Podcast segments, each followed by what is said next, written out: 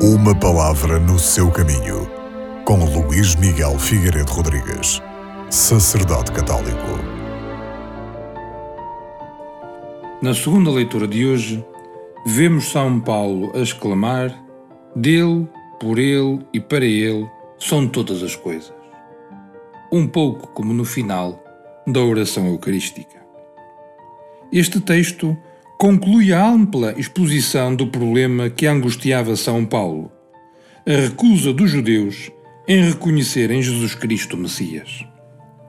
Vê-se que esta infidelidade teve um resultado positivo: a entrada dos pagãos na Igreja. Foram as perseguições por parte dos judeus que obrigaram os discípulos a abandonar Jerusalém, a dispersar-se pelo mundo a anunciar o Evangelho aos pagãos. Diante desta habilidade de Deus em conduzir os acontecimentos da história e em tirar o bem até do mal, Paulo exclama: Quão grande é a sabedoria e a ciência de Deus, e como são imprescrutáveis os seus desígnios e inacessíveis os seus caminhos. Os projetos de Deus, de facto, são incompreensíveis e imprevisíveis, não só na história dos povos, mas também na vida de cada um de nós. Defrontamo-nos todos os dias com problemas e situações que não têm explicação humana.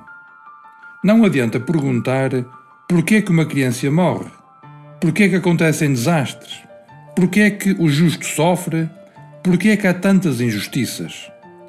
Devemos reconhecer, como diz a leitura, que os caminhos do Senhor frequentemente são impenetráveis.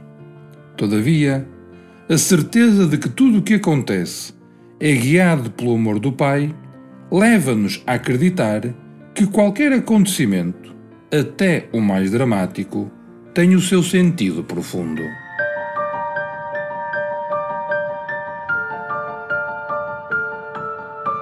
Uma palavra no seu caminho.